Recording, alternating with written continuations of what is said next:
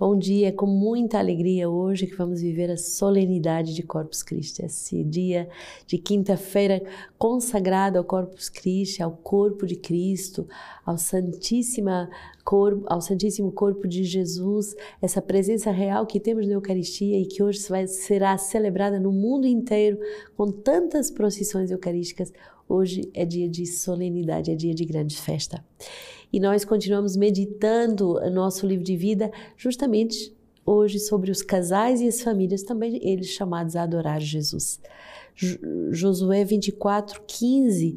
Porém, se não vos parece bem servir ao Senhor, escolhei hoje a quem deveis querer servir: se aos deuses aos quais serviram vossos pais, do outro lado do rio, ou aos deuses dos amorreus em cuja terra agora habitais. Quanto a mim e à minha casa, serviremos ao Senhor.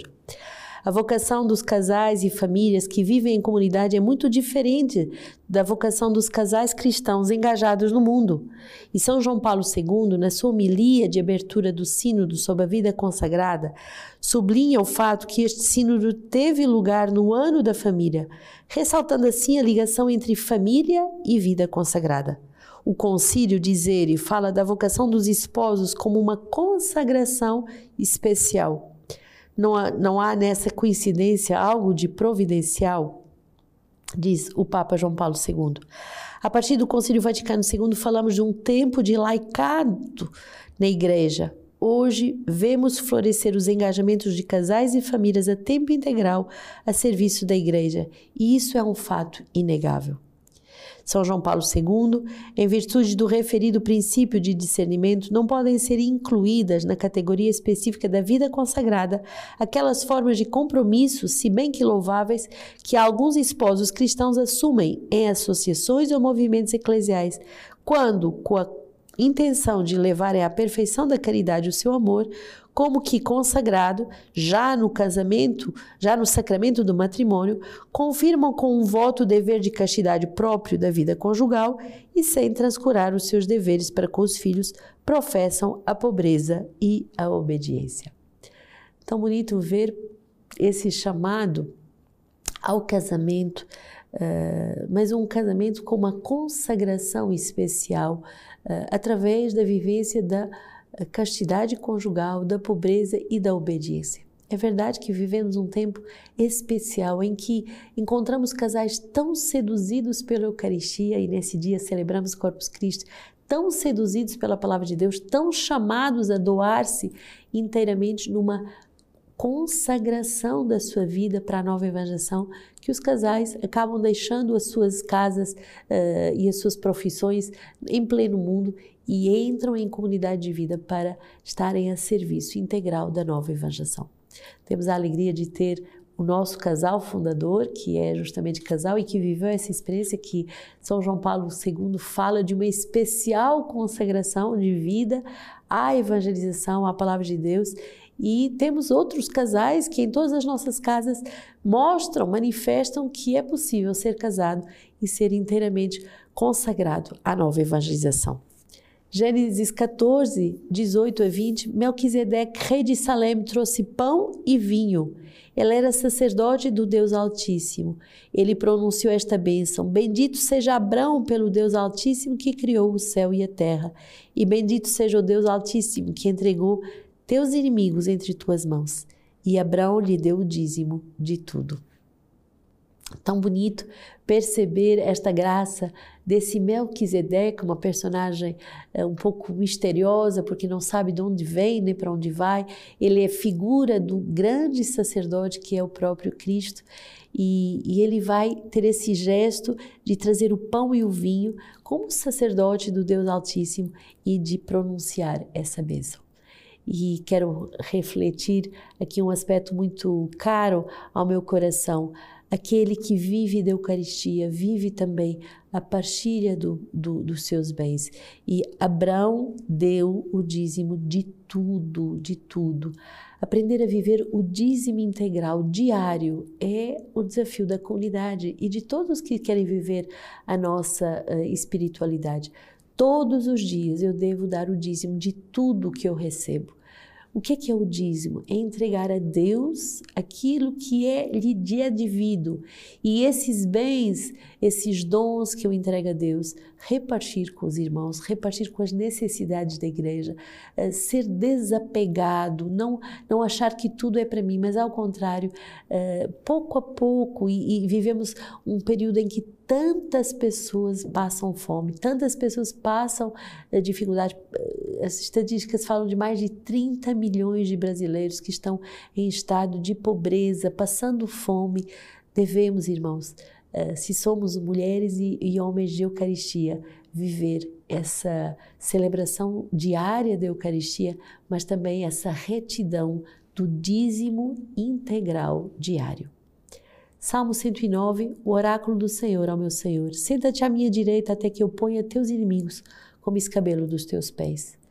Desde Sião, o Senhor estende o teu cetro poderoso e dominas em, em meio aos teus inimigos. A ti o principiado no dia do teu nascimento, as honras sagradas desde o seio, desde a aurora da tua juventude.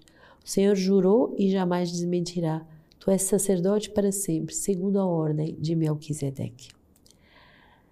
O Senhor uh, faz essa profecia de que Ele, como sacerdote, como Senhor, vai esmagar os nossos inimigos. Com esse seu cetro poderoso, Ele vem para reinar. O sacerdócio de Cristo é um sacerdócio de dar a vida para que sejamos libertos do mal.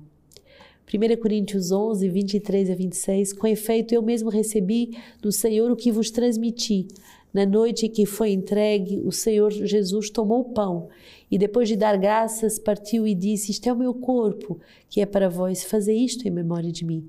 Do mesmo modo, após a ceia, tomou o cálice, dizendo: Este é o cálice, é a nova aliança em meu sangue. Todas as vezes que dele beberdes, fazei-o em memória de mim. Todas as vezes, pois, que comeis desse pão e bebeis desse cálice, anunciais a morte do Senhor até que ele venha. Bonito perceber que a instituição da Eucaristia uh, é algo que se vivia uh, instituído pelo próprio Jesus, né? como Paulo vai uh, nos contar nessa carta aos Coríntios, mas desde as primeiras comunidades cristãs se vivia justamente esta celebração da Eucaristia. e vamos viver cada Eucaristia aquilo a atualização daquilo que o próprio Senhor viveu, a entrega do seu corpo e do seu sangue derramado por nós. Lucas 9, 11 e 17, Jesus acolhendo as multidões falou-lhes do reino de Deus e aos necessitados de cura restituiu a saúde. O dia começava a declinar, aproximaram-se os doze e disseram-lhe: Despede a multidão para que vão aos povoados e campos vizinhos procurar pousada e alimento, pois estamos num lugar deserto. Ele, porém, lhes disse: Dá-lhes vós mesmos de comer. Replicaram: Não temos mais que cinco pães e dois peixes, a não ser que fôssemos comprar alimento para todo esse povo. Com efeito, eram quase cinco mil homens. Ele, porém, disse a seus discípulos: Fazei-os acomodar-se por grupos de uns cinquenta. Assim fizeram e todos se acomodaram. E tomando os cinco pães e os dois peixes, ele elevou os olhos para os céus, os abençoou, partiu-os e deu aos seus discípulos para que os distribuíssem à multidão. Todos comeram e ficaram saciados, e foi recolhido o que sobrou dos pedaços, doze cestos. Esta belíssima uh, forma de contar, de nos contar uh, a Eucaristia, como essa, esse gesto de Jesus que quer uh, dar de comer, quer saciar as almas através da igreja. Dá-lhes vós mesmos de comer. Claro que Deus pode nos saciar diretamente, sem precisar de passar pela mediação da Eucaristia, mas Ele quer passar por essa mediação. Dá-lhes vós mesmos de comer.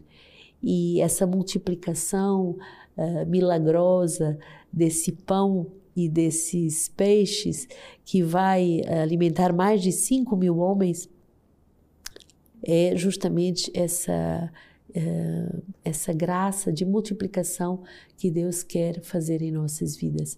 no sentido de que, pela oferta da sua vida, Ele que é o pão eucarístico, milhões de vidas são saciadas. Que o seu corpo, a oferta do seu corpo, imolado como cordeiro imolado, vai se multiplicar, multiplicar, multiplicar em todos os, os países, em todas as terras onde a Eucaristia é celebrada, para poder curar o corpo e saciar a alma. São Tomás de Aquino hoje comenta essa belíssima festa e diz assim: ó oh, precioso e admirável banquete. É um, século, é um, te, um texto do século XIII. O unigênito Filho de Deus, querendo fazer-nos participantes da sua divindade, assumiu a nossa natureza, para que, feito homem dos homens, fizesse deuses. Assim, tudo quanto assumiu da nossa natureza humana, empregou-o para a nossa salvação seu corpo, por exemplo, ele o ofereceu a Deus Pai como sacrifício no altar da cruz para a nossa reconciliação. Seu sangue, ele o derramou ao mesmo tempo como preço de nosso resgate e purificação de todos os nossos pecados. Que hoje, nesta solenidade de Corpus Christi, possamos ser gratos e nos tornarmos verdadeiros adoradores, os adoradores que o Pai procura.